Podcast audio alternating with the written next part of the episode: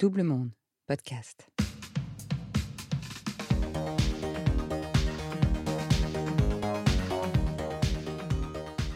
C'est un drôle de boulot, faire rire les honnêtes gens. Molière avait ce don dans la peau. Julie Colas aussi.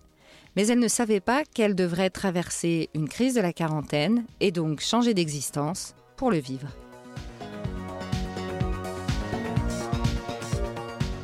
Bienvenue dans 40, le podcast qui s'interroge sur les moments de bascule qui peuvent arriver, notamment en milieu de vie, la fameuse crise de la quarantaine.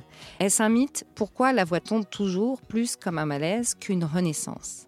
Merci à Chloé pour son commentaire inspirant sur Apple Podcast. Elle écrit Ce podcast est un reflet de notre société, de la place pour des interrogations intimes qui touchent à l'universel.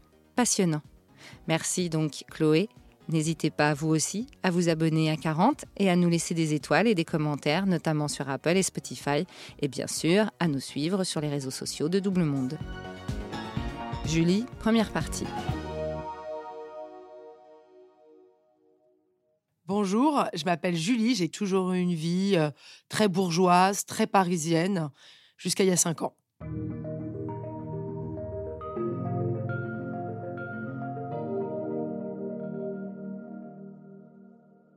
Moi, je suis née à Paris, dans une famille euh, papa banquier, euh, maman qui travaille pas, avec euh, trois frères et sœurs, donc on était quatre à la maison. Évidemment, on a tous fait des bonnes études, hein, normal. tout le monde a fini dans la finance, moi pas très loin. J'ai fini dans le droit, voilà. Donc je suis partie faire du droit aussi aux États-Unis. Je suis revenue, je me rendais bien compte que ça me plaisait très moyennement. Même mes études de droit, je les ai faites un peu en dilettante Bon, euh, bon an, mal an, je m'en suis à peu près tirée. Et puis après, il a fallu commencer à travailler. Euh, je crois que j'avais 24 euh, ans. Et là, les choses se sont corsées parce que je me suis quand même rendu compte que, un, le milieu du travail, bon, ça c'est, un peu commun de dire ça, mais ça peut être très chiant. je me suis retrouvée avec des gens qui me correspondaient pas vraiment. Tout ça pour dire qu'en fait, moi, j'étais petite fille, une ado très, très, très exubérante. Vraiment très exubérante avec une très très grosse force de vie. Donc je, me suis retrouvée à devoir en fait me contenir. Et je crois que ça c'est ce qui a été le plus dur, me contenir, c'est-à-dire rentrer dans le rang. Alors que j'avais aucun problème à rentrer dans le rang avec mes amis dans la vie euh, civile. Ça c'est ça le faisait. Là pas du tout. Ça le faisait pas du tout. Et donc, euh, j'ai traîné comme ça, je dis traîner, hein, de boîte en boîte, de cabinet en cabinet pendant, euh, bah, c'est simple, hein, 14 ans. 14 ans, c'est très très long. Sur les j'avais 27 ans, j'ai rencontré mon mari. Pour le coup, j'ai pris quelqu'un qui était dans le rang et pas dans le rang, parce que c'est un type qui a fait des bah, de très bonnes études, qui était chez L'Oréal et tout ça, mais qui vient, contrairement à moi, d'un milieu ouvrier, avec maman célibataire. Donc en fait, donc là, c'est là où j'ai commencé en fait à, à, péter quelque chose, parce que j'ai pas du tout épousé quelqu'un de mon milieu. C'est quelqu'un que j'ai rencontré par des copains mais que j'ai pas, que, voilà, on n'est pas des mêmes milieux sociaux, même si on, est, on a les mêmes études, et, euh, et qui est donc vachement ouvert d'esprit. Donc, euh, ça va expliquer un petit peu le, la suite du parcours. Et en fait, je m'étiolais vraiment dans mon travail. J'avais la chance quand même, ce qui m'a sauvé pendant ces 14 années, c'est que les 8 dernières années, j'ai bossé dans une grande boîte du CAC 40, et que là, on m'a envoyé beaucoup voyager. C'est-à-dire que moi, j'ai fait euh, pas quasiment le tour de la Terre, sauf les pays d'Asie. Bah, quelque part, ça me sortait, je voyais des gens différents. je prenais l'avion, je partais de chez moi, j'avais l'impression d'un peu respirer. En fait, c'est un peu grave de se dire qu'on respire quand on est huit jours en dehors de chez soi. Et je crois qu'en fait, sans le savoir, j'ai jamais voulu avoir la vie de tout le monde. Mais c'était pas clair et c'était pas dit.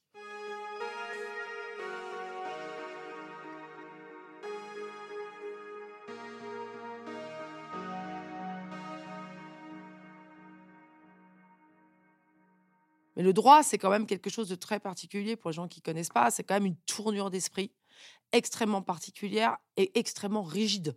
Parce qu'on est pris dans des carcans, on est pris dans des lois et on peut pas. En... C'est pas créatif. Hein. Il n'y a aucune création dans le droit. Il hein. faut bien en être conscient.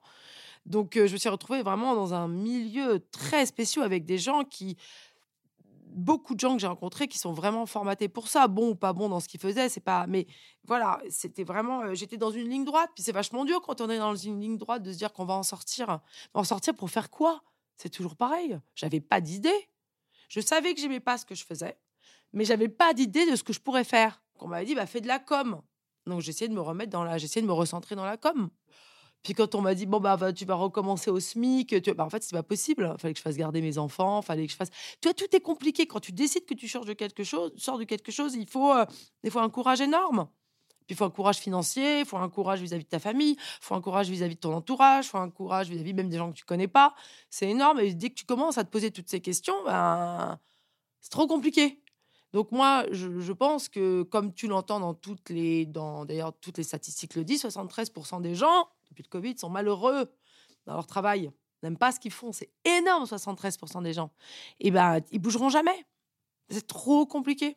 Donc on évite de se poser ces questions, puis on continue. Puis en fait, à un moment, on se dit bah voilà, je travaille, et puis le seul moment où je suis contente, bah, c'est quand j'ai mes vacances. C'est horrible.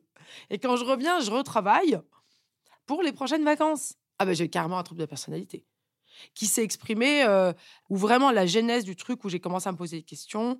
J'ai, je viens d'accoucher de mon premier fils, donc à l'époque il a six mois, euh, et j'embauche dans une euh, grande boîte française à la défense. Et là on me dit, bah, quand est-ce que vous allez en faire un deuxième? Bah, Il avait six mois le premier. J'ai bah, vous en voulez un deuxième? Quand est-ce que j'ai ouais, sûrement. Enfin, je là, vous me posez une question, je ça va être très compliqué de vous répondre. Je, ne sais pas. Ça, objectivement, je pense qu'une fille sur deux aujourd'hui en âge de procréer dira que c'est une question qu'on pose régulièrement. On m'attend, c'est plus du tout tabou. Alors peut-être que ça a changé avec MeToo, mais ça m'étonnerait. Surtout que c'était une femme qui me la posait. C'est pas un homme, hein. c'est une femme. Ma boss, c'était une femme. Et je vois cette fille en face de moi, et puis moi, je suis très intuitive, et, et je me dis, oh là là, ça va pas le faire entre nous. Puis bon, c'était un job à l'international. Je me suis dit, allez hop, je le prends. J'ai pris ce job, j'ai commencé à voyager très vite et tout. Mais au bureau, les gens, ah Pierre, mais c'était pas. Enfin, je me disais, mais c'est pas possible d'être heureux. Je sais pas comment expliquer, parce que je suis pas Victor Hugo, mais je sais pas comment expliquer euh, ce que je ressentais. Je commençais à me dire, mais c'est pas possible que ces gens, donc les gens autour de moi au travail, se contentent de cette vie. J'ai essayé de trouver les failles je leur en parlais, je leur disais, mais toi, euh, en fait, euh, bah, si, ça j'ai, mais de trouver la personne qui allait me dire, ouais, mais moi aussi, je pète un plomb, je supporte pas. Et j'ai jamais trouvé. Soit parce que, bah, en fait, je crois que les gens, ils se contentent de ce qu'ils ont. Je crois que vrai, c'est vraiment ça. Il y a trop de personnes de job, même chez les jeunes. Et puis, euh, on se contente de ce qu'on a. On se pose pas trop de questions. Dès qu'on commence à se poser des questions, c'est, c'est le bordel. Hein. C'est le bordel pour tout le monde, dans la famille, dans sa tête. Et puis après, c'est devenu de plus en plus grave. C'est-à-dire que j'allais au bureau, je sortais du métro et carrément, j'étais dissociée. Je me voyais en hauteur, j'étais en bas, et je me voyais avancer comme une fourmi dans les couloirs de la défense, avec tous ces gens comme des fourmis qui partaient euh, pour construire la ruche. Et là, je me suis dit, mais ma vieille, mais ça va pas du tout. Et moi, j'avais une équipe de gens qui bossaient pour mon bureau. Et c'est là où c'est vachement pernicieux, c'est quand tu commences à dénigrer ton propre travail. Dire, ouais, c'est de la merde, j'aime pas ce que je fais, on devrait tous se casser. On. J'essayais en fait d'embarquer. Mais oui, j'essayais de trouver la force. Et pour ça, ça a dû durer quatre ans. Il faut que je trouve quelqu'un qui dit Ok, t'as raison, on fait la révolution, on s'en va, on se casse. Et puis petit à petit, j'ai commencé à changer. J'ai commencé à faire des choses, à m'autoriser des choses, euh, à ouvrir ma gueule, mais vraiment. Genre, euh, quelqu'un a été viré, euh, je trouvais que c'est pas juste, et ben alors que je faisais, j'étais euh, directeur juridique à l'international, je conseillais la personne ouvertement avec mon bureau ouvert, étant bah voilà, tu devrais peut-être prendre très l'avocat, c'est pas normal, c'est pas machin. Je me mettais à défendre. Je pense qu'inconsciemment, j'ai essayé de me faire virer. J'ai commencé à accrocher euh, à mon plafond des, des, des, des, assiettes en carton de princesse qui tournaient dans la ventilation.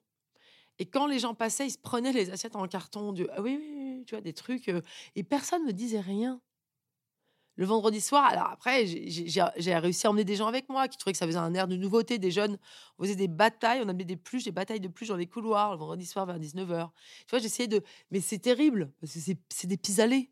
Ça sert à rien. C'est évidemment, j'étais tellement malheureuse. Euh, dès que je parlais à des gens qui aimaient ce qu'ils faisaient, ça me rendait dingue. Et qui aimaient vraiment ce qu'ils faisaient, hein, par contre. Ça me rendait dingue. Qu'on puisse être dans une boîte, du, tu vois, une grosse boîte ou une boîte. Euh, dire ah, putain mais j'adore mon job mais c'est pas possible. Mais t'es entouré de cons c'est pas possible tu peux pas aimer ce que tu fais. On n'est pas fait du même bois. Bah si j'en rencontrais vraiment et ça me rendait dingue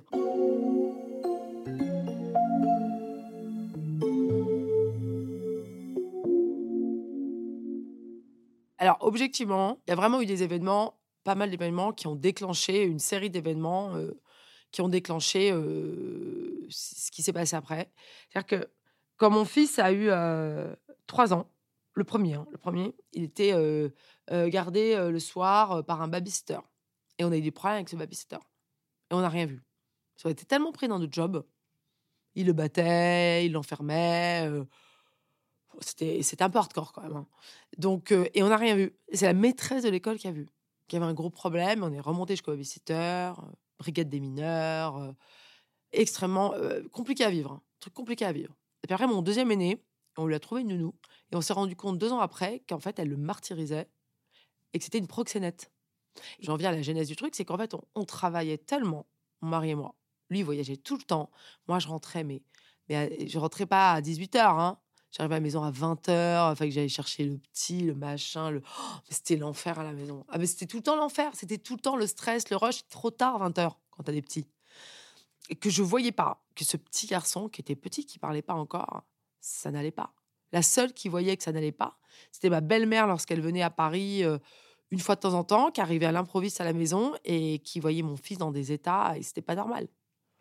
Et qui pleurait en repartant en me disant il y a un problème avec cette fille, il y a un problème avec cette fille. Mais moi je le voyais pas. Et puis lorsqu'il a eu deux ans, il parlait pas. Au mois de juin, il parlait pas. Et il part un mois en vacances en juillet chez ma belle-mère justement. Et là, toute la parole se met en route. Donc au mois de septembre, je dis à la nounou, euh, il parlait pas au mois de juin, il parle là, c'est quand même bizarre. Et puis elle me dit, bah non, euh, c'est vous, vous êtes trop stressé, vous bossez tellement. Et elle m'a mis la tête à l'envers. Mais pas vraiment cette fois-là. Là, je me suis dit, on a un problème. Il a déjà eu des bleus, il avait des problèmes de. Enfin, il y avait plein de problèmes. Il y avait plein de trucs qui déconnaient chez ce petit garçon. Et on l'a mise sur écoute. Il a suffi d'une journée pour qu'on se rende compte qu'en fait, elle l'enfermait dans la chambre. Elle lui, par... Il pouvait pas parler puisqu'elle lui adressait pas un mot de la journée. C'était comme un animal. Et elle l'enfermait dans la chambre toute la journée, habillée. Il aurait pu se tuer dix fois dans la chambre de son frère. Il y a plein de petits jouets, c'était un bébé. Et euh, elle le sortait juste pour manger. Elle le recouchait ensuite, euh, tout habillé avec ses chaussures, tout ça. Elle ne le changeait pas. Elle changeait pas ses couches. Euh, d'où le fait qu'on avait vu des dizaines de, médecins qui nous disaient qu'il y avait des problèmes de fesses qui saignaient tout le temps. Et puis, on l'a mis sur écoute. Et en fait, elle était proxénète. Elle travaillait pour un réseau de prostitution.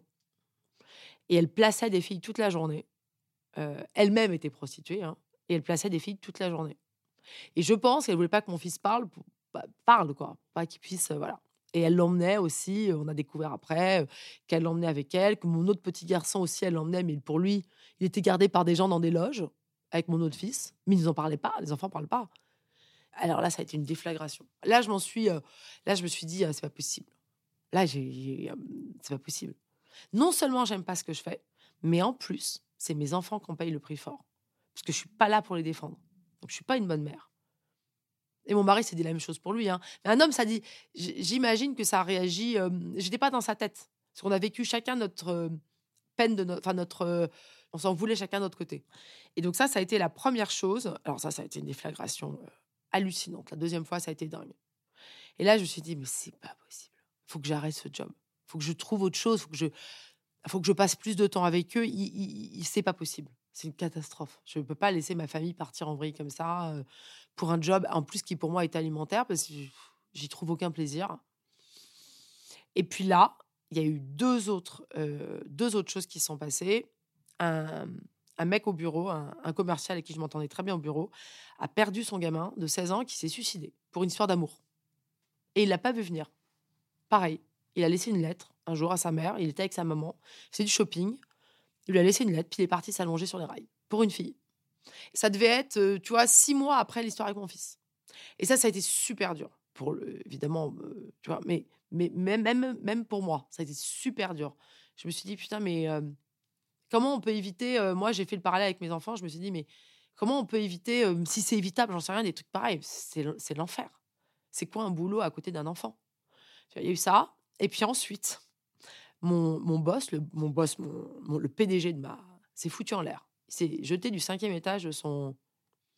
Un, un, soir, en fait, on était en vente. On était en vente depuis un bout de temps. Et moi, je m'occupais avec d'autres de, la vente de notre entité. Et ça faisait huit, ça faisait huit ans, bientôt huit ans, sept ans que j'étais là-bas. On n'arrivait pas à vendre. On faisait que bosser là-dessus. C'était devenu un enfer sur terre. Et puis un jour, voilà, l'entité supérieure, la, maison mère, a décidé de remettre en vente, mais en faisant une grande partie du travail sans nous le dire. Et là, je pense qu'il a été pris en, en étau là-dedans. Je ne sais pas ce qui s'est passé. à 17h, on sort de réunion avec lui. J'ai un de mes amis, qui est toujours un de mes amis, qui était dans cette réunion avec moi ce soir-là. Très bien, il était hyper souriant, au revoir et tout. À 20h, il avait un dîner justement avec le, le, PDG, le machin, le truc et tout de la boîte. À 5h du matin, il se jette de par sa fenêtre. Et là, moi, j'ai pas accepté du tout, un, ce qu'il avait fait, mais deux, parce qu'il était à quelques bureaux de, moi, et surtout la façon dont ça a été caché. C'est-à-dire que même les journaux, ils ont réussi à faire passer ça. et nous, on a su que ce qui s'était passé pour de vrai, hein, qu'il aurait fait à 5 heures, il serait allé sur son balcon, crise cardiaque, et qu'en fait, il serait tombé. Et c'est parce qu'en fait, il fallait que sa femme touche les indemnités. voilà. Et à l'église, son fils, je, crois, a dit Un jour, papa, on comprendra pourquoi tu as fait ça. Parce qu'il s'est pas d'en parler. Et là, on a tous compris. Mais on n'avait pas. Et c'était dingue, l'omerta sur le truc. Et moi, je suis devenue folle. Je me suis dit Mais putain, le mec, il avait tout, de l'argent, 58 ans, tout, une famille, trois enfants super. Il se fout par la fenêtre pour ça C'est pas possible. C'est hallucinant. Je sais que ça arrive tous les jours. Je sais qu'il y a des gens qui font ça tous les jours. Mais là, mon cerveau a fusé. Mais vraiment, quand je dis il a fusé, c'est que non seulement il a fusé pour ce qu'il avait fait, moi je l'ai hyper mal vécu ils avaient mis une cellule psychologique, mais c'était surtout pour nous dire la cellule psychologique, ouais, fermez-la, parce qu'il y a des gens qui sont allés, c'était quoi? Mais non, mais non. Donc, 15 jours après sa mort, le secrétaire général passe devant mon bureau, il me dit ça pas d'aller. Je dis non, ça va pas. Il faut que je vous parle. À suivre.